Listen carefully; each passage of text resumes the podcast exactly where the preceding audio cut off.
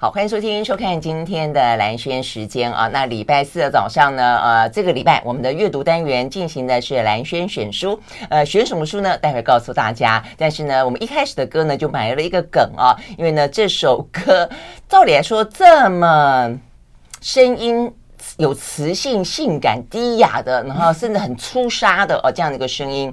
呃，比较适合在晚上听，呃，但是呢，我们放到早上来听的话呢，是因为跟这本书有关啊、因为这本书里面的男主角很喜欢听爵士乐啊、不管是纯粹演奏的，还是说非常像什么 Billie Holiday 啊，呃，什么呃，这个什么 Nina Simone 啊，都有啊。那呃，他很喜欢听这个爵士乐啊、所以呢，我在看这本书的时候呢，就想着说，哎。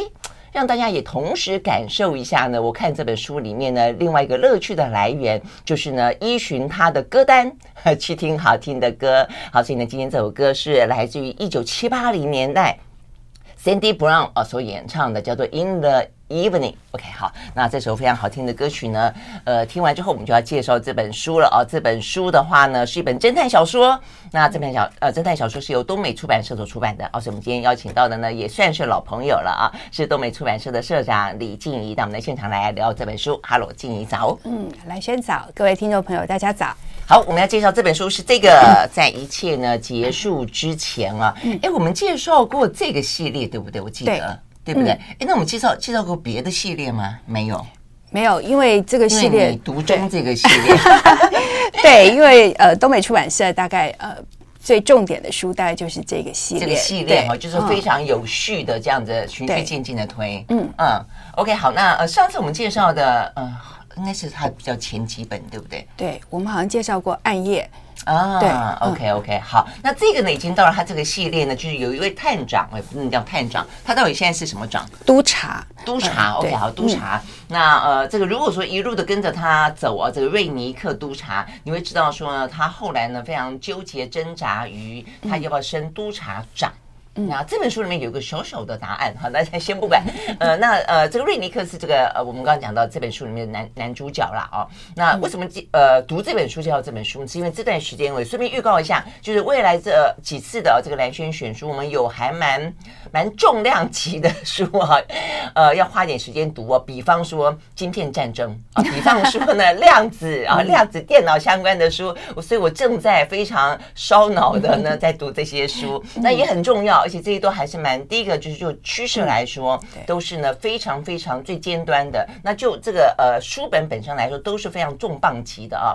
那呃，所以你中间非常需要穿插，呃，穿插什么呢？就穿插最熟悉的老朋友，就是 侦探小说，所以读起来就很好看，然后又很可以去调节心情啊。所以我觉得这是我在阅读当中自己的乐趣了。嗯，你会不会这个样子，同时读好几本书？呃，我也是，我就是同时会有好几本书一起读。那随着心情。啊，或者是呃，对你总是需要调剂一下，嗯，特别是你在阅读那种分量很重，不管是呃重量级的文学，或者是其他的这种文史哲的重量级的书的时候，你有时候需要喘一口气，那你就需要找一点呃能够带给你温暖的感觉的书。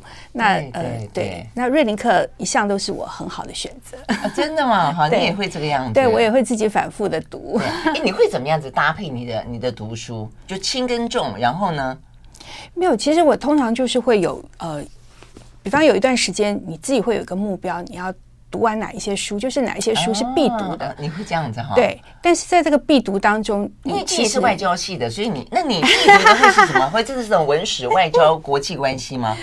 呃，也都读啦。其实我读，读我我对我读的书其实非常杂。嗯、对，那不管是这种文史的、那国际关系的、现实的，那或者是啊、呃，有一些经典的文学啊，经典文学，我觉得经典文学那一块是我一直很想补足的东西。哎，我也是，我会经常有一段时间就会把它找找回来看一下，嗯、找回来看一下。对对对，但是那些东西有时候就读了太。就会很沉重，因为你需要很很专注，然后你可能需要很花很多的脑力去思考这些这些问题。那在这中间，你可能就觉得有点疲累。那这个疲累，你可能就要找一点呃你自己喜欢读的，就是可以带给你其他阅读乐趣的东西来读。所以我就会通常就呃中间就会读小说啦、散文啦，哎，这些东西夹杂的，就比较可能轻巧一点的，或者说 快活一点的，就会温暖一点。对，然后至少就是可以转。换一下情绪，就是这些东西未必读起来是轻，但是你可以在从中间，就是你的情绪得到一种抒发。嗯，那我觉得那个。对于生活阅读来讲，其实是很好的一种调剂。嗯、真的，我觉得是喜欢读书的人，其实因为都会有这样的多线发展的，所以你经常会看到呢，就是。好好多书啊，这同 同时进行。对，所以我们家到处都是书，餐桌上有书，这个客厅上有书，对对对，床头有书，床头各自有书。对，有些人是厕所也有书啦，我是很不习惯，可能时间不够长。好，看一下，我们回到呃这个这本书的现现场啊，就是我们，所以我们就讲到这本书，事实上呢，刚好就是进一个。我的最爱啊，就是当你在穿插的时候呢，嗯、呃，这样的侦探小说呢，会是一个非常好的选择。嗯、好，那所以我们刚刚讲到这本书，这本书叫在一切结束之前啊，嗯、呃，这本书好像一度大家会以为说是这个作者的呃这个系列，就是瑞尼克、嗯、呃督察快要跟大家告别了的感觉，就是他要呃、嗯、他要刺死，要结束这个系列，就后来。并也没有，对不对？对，因为原来在约翰哈威没有。对，在约翰哈威的预计里面，这本是他的这个瑞尼克系列的第十本。嗯，那他本来是第十本，就是他的最后一本书。对，那呃，大家也觉得是最后一本，因为他自己在在那个呃前言里面就写了，这是他的最后一本。但是没有想到，他在事隔将近十年之后，他又继续写出了两本，所以幸好 幸好瑞尼克又回来了 啊！真的，但是所以在呃他说的那个时候，大家是真的以为这本是最后一本了。对。对，他在自己在写的时候，他也预计他是最后一本。哦，那他的书名应该那一段时间很沮丧吧？而且沮丧了十年，对 不对？所以呢，这个作家不能够轻易讲封笔，对，因为他会经常打破承诺。对，没错。哎，那他后来为什么要继续再写啊？那其实这这套这个系列一直是他很受欢迎的一个系列。嗯，那他在这中间，他其实他也写过。再让大家再提想这位作者他的。呃，对，我怕大家忘记了。对对，他是一位英国英英国作家，对，就约翰哈威是一个英国作家。那他也是一个诗人，嗯，他自己开过一个出版社，专门出诗集。哇，对，然后他同时他也喜欢爵士乐，所以他自己一定是他，对，他自己偶尔也上台演奏爵士乐。真的吗？对，好酷。对，所以呃，那他的小说就是呃。呃，他其实就陆续写过几个系列的小说，但是呃，最受欢迎的就是这个瑞尼克系列。嗯，那这个瑞尼克系列第一本叫《寂寞芳心》，就是一出版，那就得到很大的这个赞誉，那就被《泰晤士报》选为呃二十世纪。呃，一百本必读的这个呃对推理小说之一，嗯，而且那本就后来就是拍电影嘛，啊，对对不对？也拍电影，对对对。那后后来就是从这个从《寂寞芳心》开始，就一系列的这个关于就是以瑞尼克为主角的这个系列小说，那也都一直很受欢迎，也改。有，其中有好几本都改编成影集或者是广播剧。他自己对于广播剧特别的喜欢啊，这样子。对，他觉得用声音来表现一个小说是一件很酷的事情。对，很酷，但因为它很难。对，因为很难，所以他就觉得格外的酷。就是他人看不见，但是光是靠声音，要如何的去表达那个小说的情境。所以他有好几部小说都改编成广播剧，他自己写剧本。对，这样子。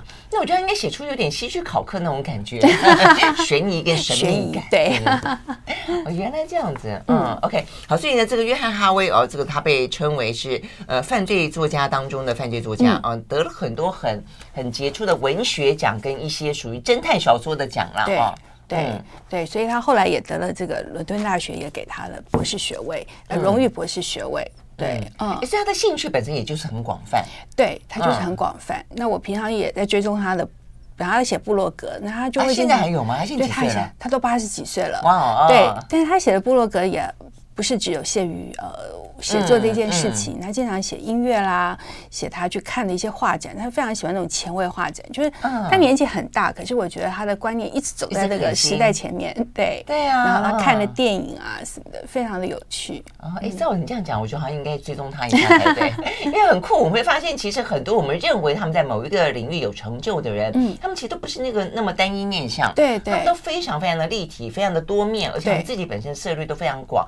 整个人就很丰富，他的作品相对来说才会更有内涵。对，好，我们休息回来呢，就来聊聊这个约翰哈维所创造的 这个瑞尼克呢，在这一次在一处一一切结束之前，所以这边意思就是有点隐藏着他想要结束啦。哦，所以呢，许多的告别在这本书当中出现，马上回来。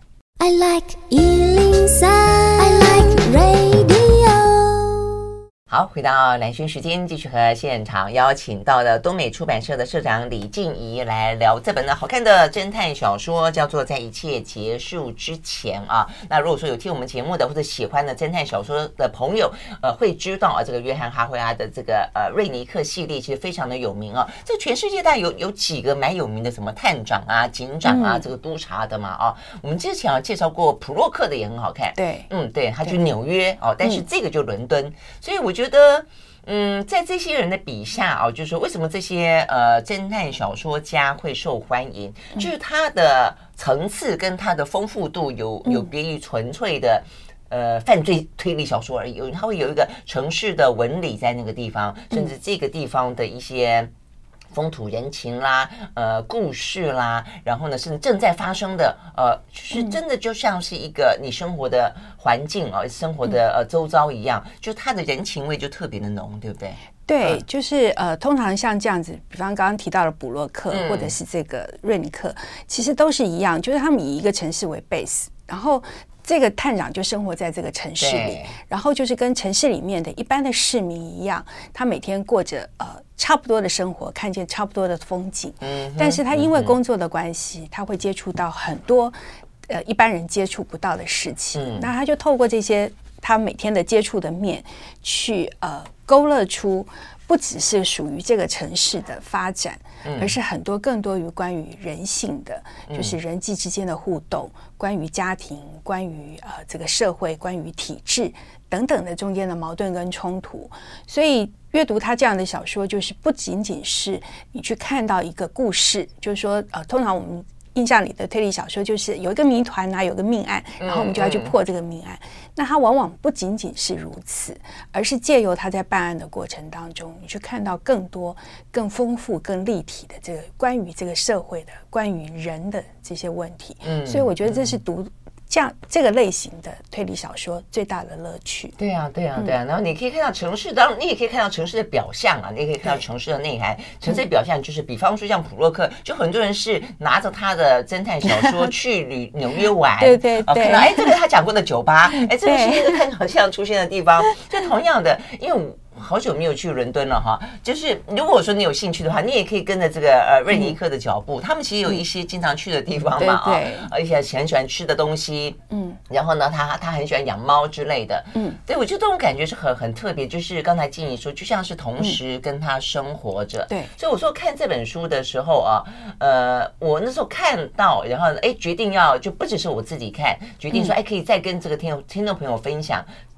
是我，因为我我一看到第二章节，我就觉得、嗯、哦，这个实在是太太棒了，一定要跟大家分享一下。就是 你真的像看到一个老朋友啊，呃，他一开始就讲说，瑞尼克五点四十五分起床，对着早已经穿透窗帘射进来的日光眨眨眼，决定让自己再睡十五分钟。呃，窝在床尾，几乎分不出哪里是头，哪里是尾，是他四只猫里面的两只麦尔斯跟派博挤成一团的那个地方。你马上觉得哦，这个所有熟悉的 人跟猫都回来了哦。那包括呢，呃，这个喜欢猫的瑞尼克，呃，有点懒洋洋、不修边幅的。然后呢，但是呢，很快的他就会呃，什么光着脚走到淋浴间，然后呢就开始呢，呃，听音响，然后就讲到他那个呃喇叭。呃，怎么样子？呃，出了什么样的问题？然后呢，烧一壶水，准备要煮咖啡，抽出老唱片，等等等。嗯，你就觉得哇，真的是好好日常啊。那呃，而且在过程当中，我已经有点忘了，我还想说，哎，那我要问静怡，她到底换了几个女朋友了？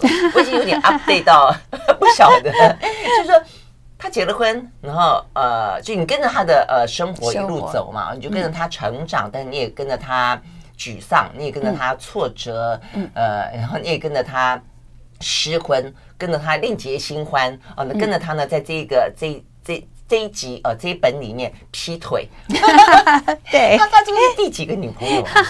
他其实呃这样十本下来，其实这他呃算完哈。到了劈腿，到最后劈腿的是他的第四个女朋友。哦，那也没有想多多也，也没有想象多，因为他他这个人就是呃，当然在呃，就是他因为离婚嘛，对，离婚之后就是呃，其实一好像一直有很多的机会。他这个人虽然看起来外形这个不修边幅，嗯，可是好像可以带给。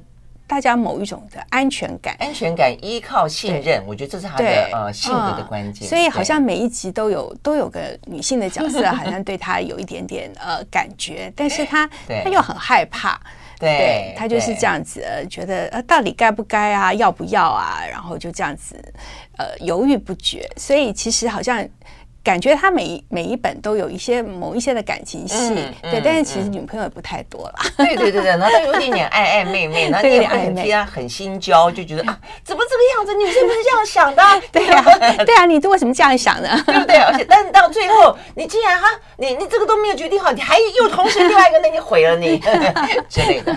对，好，所以呢，那种熟悉感就像是你在面对着你生活当中很多的闺蜜啦、哥们一样的那种感觉啊。好，我们休息。就再回来，那这个是大致描述这个这个呃这本书呃整个的氛围了啊。那当然这里面当然还有还是有几条线啊，呃铺成了架构起了这个这一本啊这个在一切结束之前呃的的的故事哦。但是里面穿插了也很多很多我们刚刚讲到一些人性面、一些社会的问题，还有一些我们感受很深的一些社会的呃种种。我们休息完马上回来。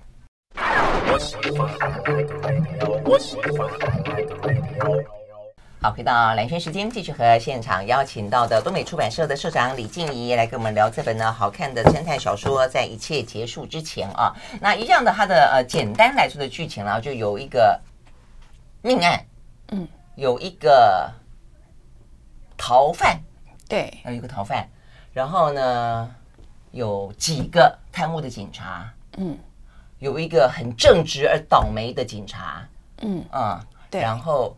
有一个帮忙销赃、销赃就销赃物的二手店的老板，对，他在错误的时间，错去了一个错误的地方，地方死的比任何罪犯还要还要来的惨，对，对不对？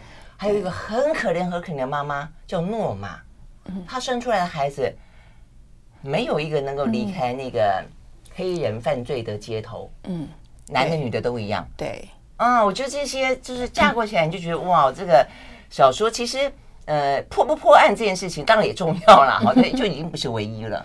对，他其实这本小说就是有。呃，基本上其实是有两条线嘛，嗯、一条是就是这个逃犯，嗯、就是这个他是一个杀父的凶手，然后、哦、对，而且还杀父，他是杀父的凶手。嗯、那在坐牢之后，因为他妈妈过世，所以他们就允许他出来参加妈妈的葬礼。嗯，就没想到参加完葬礼之后就，就呃就逃狱了，就逃脱了那个、嗯、在车上就逃走了，所以就有两个倒霉的狱警就必须负起责任，然后。另外一条线呢，是这个呃，当时的这个呃毒枭就开始泛滥，然后就有两两个这个，就城里面就有两个黑白两两，就一个是黑人的帮派，一个是白人的帮派，就开始争夺地盘，然后就产生了一些枪击命案，就不停的就这社会就是看这个整个。整一个城市就开始陷入了一种非常，就是你就觉得，就它好像就是整个是一触即发，好像整个就要陷入一个混乱的场面。嗯，对。然后这两这两条线一开始看似没有没有关系，但是后来却产生了交集。嗯，然后就是在这样子这样讲，好像有点像，如果说我们把那个去年底的那个台南的八十八枪。八十八颗子弹，那个状况的背后，可能是什么事情正在发生？对，在外加香港最近那个名媛被分尸案，你把它如果放在同一个城市里面，对，一次爆发，先后爆发，大概就是这个局面，所以它像是一锅汤。对，就要煮滚了，就要煮滚了。嗯，对对对，对。然后就在这个过程当中，当然就是呃，瑞尼克去办案的过程当中，那他就会去访谈很多的这个涉案人、关系人，或者是呃被害人。然后这中间就提到了，就是就是刚刚蓝轩提到了这个单亲妈妈叫诺玛。嗯、那这个诺玛其实在呃前几集在暗夜那集呃曾经出现过，哦、就是他的两个儿子呃就是呃都是都呃因为这个。呃，就是他因为是单亲嘛，然后家里又环境非常的不好，嗯嗯、所以两个小孩都学坏。对，然后这集主要是他的女儿，就连他这个当时看起来乖乖的女儿，嗯、如今也已经走上了歪路。那瑞尼克对于他们其实都抱持着一种非常温暖的关怀，想要给他们协助。那就例如呃，很多人就会他像他警局里面的同事就讲说，他们根本就是活该，他没有能力，他为什么要生这这么多的小孩？可是瑞尼克就每次很不平的就会说，在我看来他已经做得够好了，就是他已经凭借一己之力能够把三个孩子带大，已经非常不容易了。所以他就总是会想着，那这社会能够为他们多做一些什么。所以就是他在这个办案的过程里面，这好人坏人，他老是穿梭在这些这些人究竟是好是坏，他总是有一些很暧昧的空间，就是对，或者很悲悯的，用一个比较同同理心的角度去看待他。对，因为其实。他确实是有些社社会架构上的问题啊。对，你觉得比较贫困的的的家庭，或者尤其在西方世界，嗯、你可能是一个呃种族当中，比如说黑人家庭，对你可能注定了他可能他就永远跨不出那个社区，对他很很容易被那个社区牵动去影响嘛，对，对不对？对，因为他没有别的出路了嘛。对对对，然后中间有教育的问题，有薪资的问题，然后又容易呃有枪支毒品的诱惑等等等。对，嗯，然后另外一方面也是警局自己内部的体制也有很多的问题，就是他们这些呃警察的贪腐啦，或者是这些上层的这种争权夺利啊，那其实都在这个小说里面。都提到了这些问题，那所以这个其实呃，这个小说就不仅仅是一个命案的问题，它其实就牵涉到了整一个社会各个体制、各个层面，其实都在同时发生问题。嗯嗯嗯，所以这其实就像美国，我觉得现在也是他们的黑白问题非常的严重嘛，啊，那所以他们现在其实也知道，也想要去解决，所以他们也在很多的领域当中，尤其是警察放进更多的黑人，对，希望说是不是比较能够同理，然后比较能够去处理这些社会问题。对，但是我觉得这些部分就有很多很敏感的部分，我觉得他有一段讲的蛮好的。他中间是讲到呃两个好警呃，现在两个好警察，就当初让逃犯逃走的那那那一对警察啦，一个就是黑，一个就是白。后来那个白警察，就我们刚刚讲到的，我们待会会后来。呃，后面应该会稍微提到，就非常非常正直哦。但是他对于这个逃犯逃逃走了，他非常非常的 guilty，然后呢，试图自己去气凶，对啊，但是呃，终终究啊，这个下场不是很好。那他在过程当中去想要去拜访这个黑人警察，因为这个黑人警察在逃跑的过程，呃，逃犯逃跑的过程当中中枪，嗯，然后他他鼓起勇气要去看他的时候，他在描述他走进他这个黑人警察住的那个家。嗯，所以所以，即便他是警察哦，不是罪犯哦，不是那种小混混哦，他走进那个社区里面，他那段描述不长，嗯、但是呢，我觉得他讲的呃很很那个，他就说，呃，从地铁站出来啊，这个伊凡伊凡是那个好警察，还有好的白人警察，仿佛踏进了另外一个国度啊，不只是因为呢，人行道上面有许多黑面孔。他说：“因为他妈妈住的地方也有很多黑人，他早就已经习惯了。但是这里的空气，整个的气氛都很不一样。在这里，他说，在他妈妈的那个地方，不管是呃非洲裔、亚洲裔的人有多少，他们都像是住在白人世界里的笨蛋。”就被认为是笨蛋，他这边讲包括牙医哈，所以会知道说多么的格格不入哈。他说忍受着生活，但在这里，呃，就在他那个黑人警察住的地方，这里呢，满头卷发、戴着五颜六色的羊毛帽、懒洋洋拖着脚步走的人，却拥有这个地方，是真正拥有。所以他说呢，他形容这位呃白人的好警察，像是一个踏入陌生土地的陌生人。对，所以后来他另外那个同事还还呃。开玩笑说：“你没有忘记带你的护照吧？” 对，他就好像踏入了一个新的国度，进到另外一个新的国度一样。所以你会发现说，一个城市，甚至你不用讲一一一块土地、一个国家了啊，嗯、看起来像一个，对，事实上都都好多个，对，是不是啊？对，它有阶层上的、种族上的，对啊，对不对啊？阶级上等等啊，都是对。所以就是一个城市，我们看起来是一个。整体，但是其实它里面有很多很多的部分，很多很多的细节，嗯，其实是居住在当地的人才会理解的。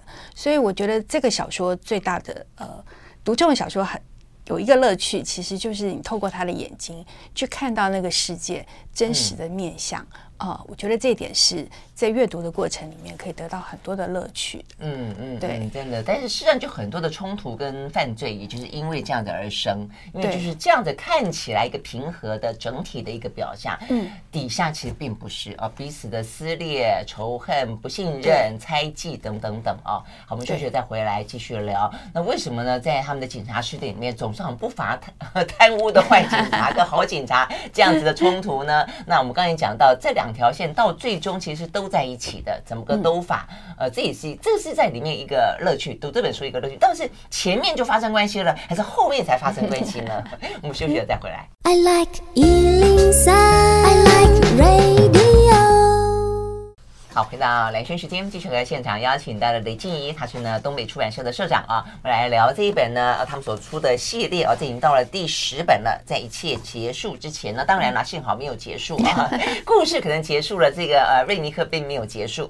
那呃里面呢，当然你就是大家可以去想象，就是总是会有这个呃好人跟坏人的世界啊，那所以这个部分当然也是。然后但是呢，在好人跟坏人的世界，我们刚才也聊到，其实好人不是那么绝对，坏人也不是那么绝对。像我就觉得他中间讲到那个雷雷蒙，就我说那个嚣张，就帮忙嚣张的那个二手店的老板，我就觉得他有点倒霉，真的超级倒霉。嗯，对他不过就是想要赚一点蝇头小利，然后赢得那个女孩子的好感，然后结果就那个女孩子就是我们刚刚讲的诺玛的女儿，对，然后他就是为了为了这样子，然后就很勇敢的去面对那个帮派的老大。然后没想到就就死于非命，然后死的非常之惨。对，嗯嗯嗯，因为他他他拿到了一个赃赃物啦，就是等于就是那个女孩子要去销赃，那个女孩子拿握有一个命案的关键的东西，那她想要去待价而沽，那她觉得那个那个呃中间的那个帮派老大啊，因为这个东西会让他。呃，就是怎么讲，就是锒铛入狱就是了，所以他可能必须要高价把它买回来。对，嗯，那所以我们刚刚讲那个雷蒙，他就为了要讨这个女孩子欢心，他就斗胆的啊，把这个就是在江湖上撂话，嗯、就是你你可以来啊这边买。结果呢，他们就要交易了。结果呢，到那个现场去，嗯，刚好警方冲进去嘛，对不对，对啊？总而言之，那这个雷蒙其实在。这个系列的最前面的呃一本叫做呃《迷踪记》里面曾经出现过，啊、现过？对，那他就是一个呃也是一个就是他因为他有点迟钝嘛，所以爸爸一直老是觉得、嗯、呃他就是呃找不到工作啊，然后就是呃对他总是邻居都看不起他。那后来就是他的叔叔就把他的这个一个店就。呃，留给他，所以他就才开启二手店。所以这个瑞尼克对他也是特别的关心，所以、呃、对，对。他时不时会去看他，对，时不时去看他。所以他那个时候并不是因为知道他握有这个赃物去看他，而是有其实也是特别的要想去关心他，说他很久没有去看过，呃、看看他了，听探听探听有没有什么消息啦。对对对，那个黑社会里面好像都会有这种，有些人就讯息特别灵通，警察都会去打探一下，顺便去买张 CD。瑞尼克就这样，还 顺便去买了一张 CD 回来。对，好吧，所以哎，所以我觉得这个嗯，就是哈蒙，哦，就是这位作作家约翰哈蒙，哈维哈维哈维，他显然呢要有一张人物表，对不对？因为他你说他从前面那么多，其实他都是一路到现在，对，不管好人坏人什么的，那而且会慢慢长大，对，那他们也会路也是弯弯曲曲的走的。然后就是你，也许什么时候又重新再相逢，所以我觉得这是就是阅读。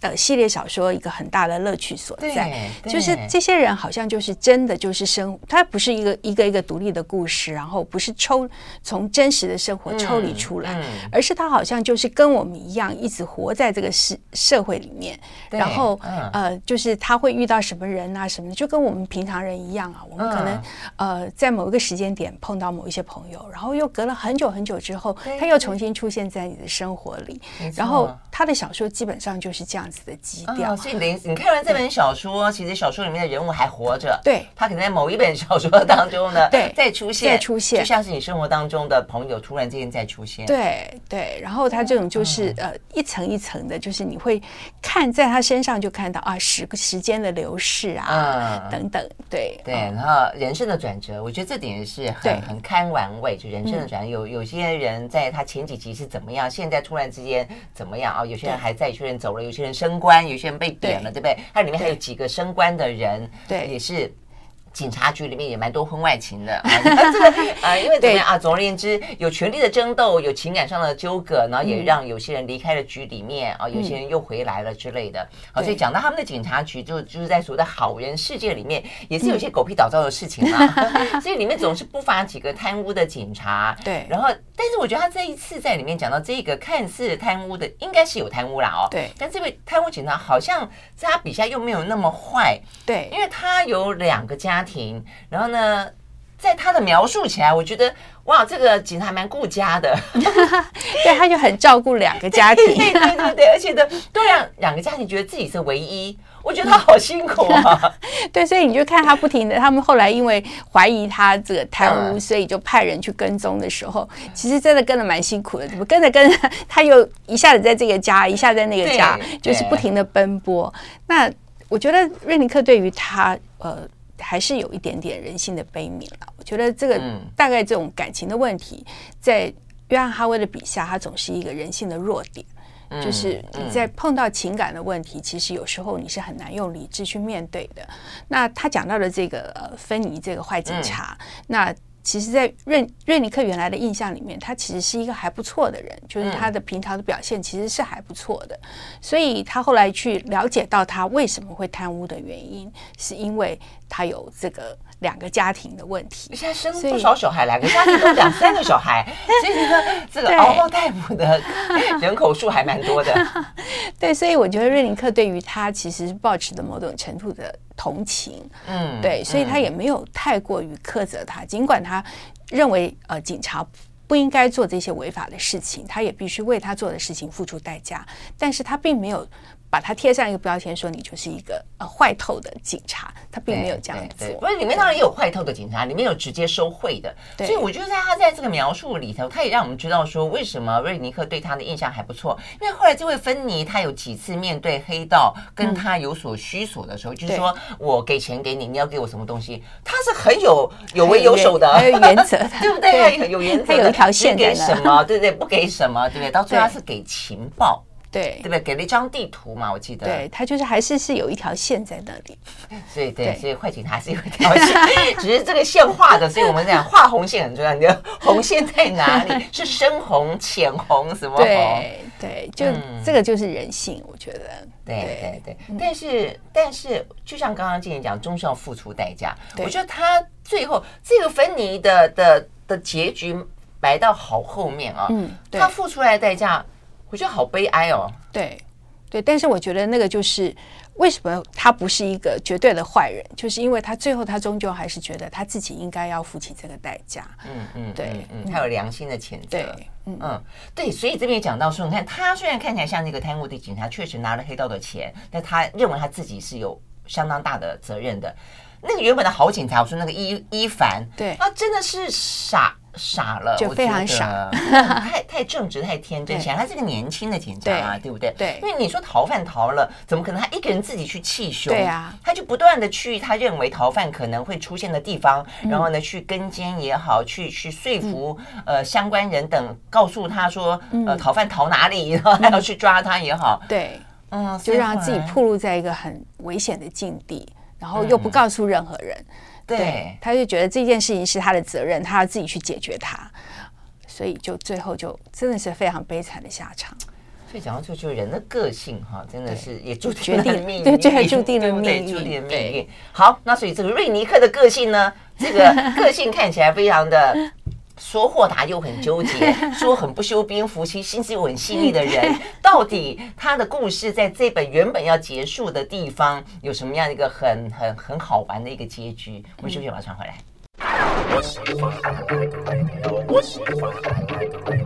好，回到蓝轩时间，继续和现场邀请到的东美出版社的社长李静怡来聊这一本呢侦探小说系列的第十本，叫做《在一切结束之前》啊。好，那我们刚刚讲到，事实上这本书本来要结束了，所以呢，对瑞尼克来说，呃，这个约翰哈维应该也要很很很很负责任的安排这个男男主角，最后总是要有一个呃。比较好的他认为的一个据点嘛，哦，对，所以他在里面做了一些蛮好玩的铺陈跟最后的安排。嗯、我看你在最后的呃，你们这个叫什么？一后记。啊、对对，后记里面其实静怡也写了一篇，写的非常好啊，很有味道。那里面也讲到，就是说，哎，你特别用了他一句话，呃，就是他这本书里面最后一句话，我还蛮喜欢的。哦、对，他最后一句话就讲是，他或许再往前一步，他就能过得更好。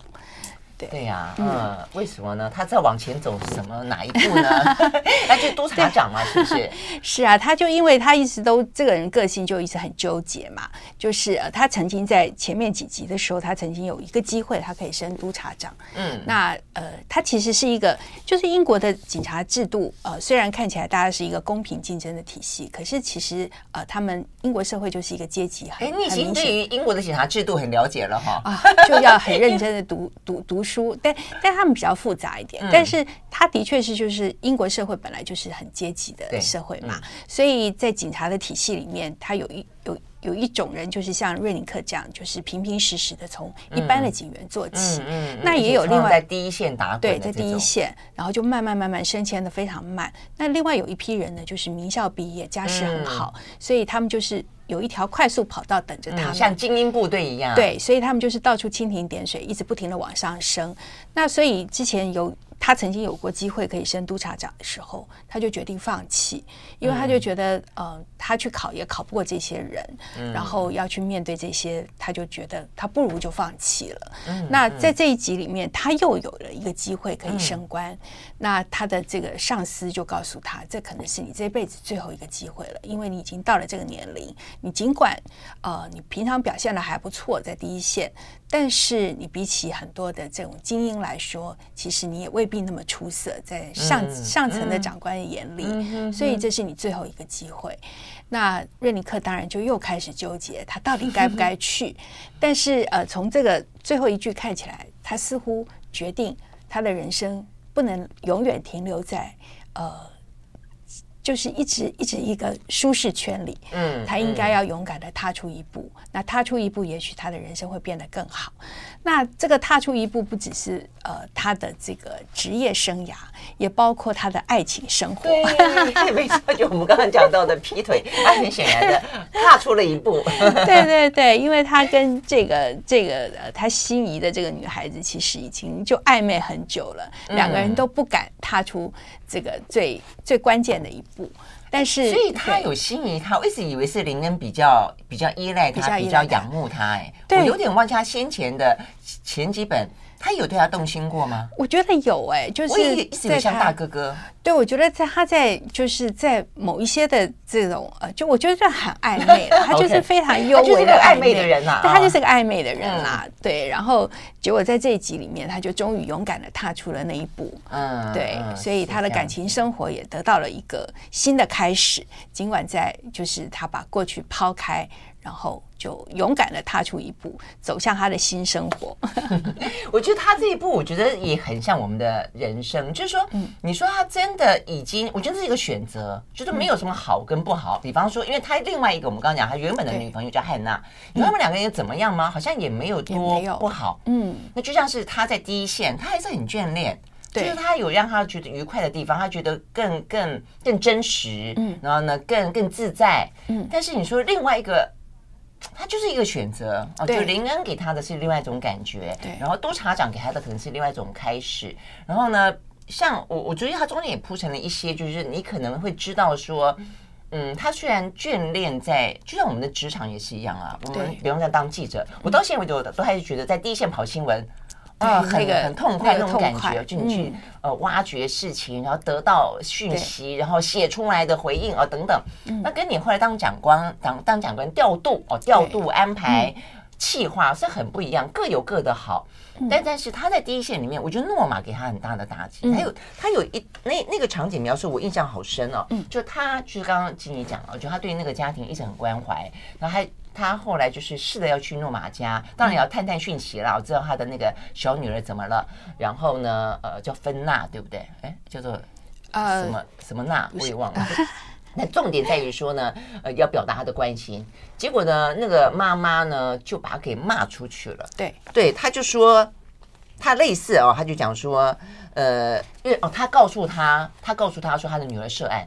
嗯，然后呢，当然他之前的儿子一个呃入狱，一个上吊自杀哦，他就说，你以为哦，这个该死的瑞尼克先生带着坏消息来的时候，我很高兴嘛，因为由你来告诉我们，就会比较比较。嗯、舒坦一点吗？不是从报上知道，不是从别的呃、哦、这个警察口中知道吗？他就说呢，我都真希望哦，我从来没有在我家门口看到你这张肥脸。哦、把他骂的蛮凶的。对，就是对他来说，不管是一度性，就不管是哪一个警察，好警察、坏警察，嗯，什么管，对他来说的人生就是痛。对。对不对？哈，所以瑞尼克觉得很受伤。那那那一幕，对啊，就是你付出的关怀，其实因为你的你的身份的关系，就是你无论如何，你站在别人面前，你就是一个警察，嗯，你就必须代表了整个警察所有的、嗯、所有的一切，嗯，盖瓜承受，对，盖瓜承受。然后，所以这个尽管我相信这个诺玛也知道，呃，瑞尼可是呃是关心他的，嗯嗯，可是因为你是警察。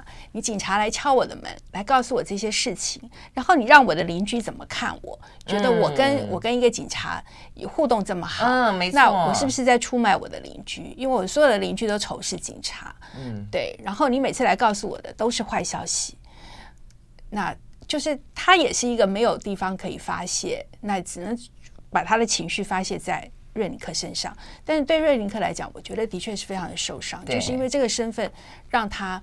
面对任何人的时候，他都不得不承受一些，呃，不是因为他而来的一些一些罪疚。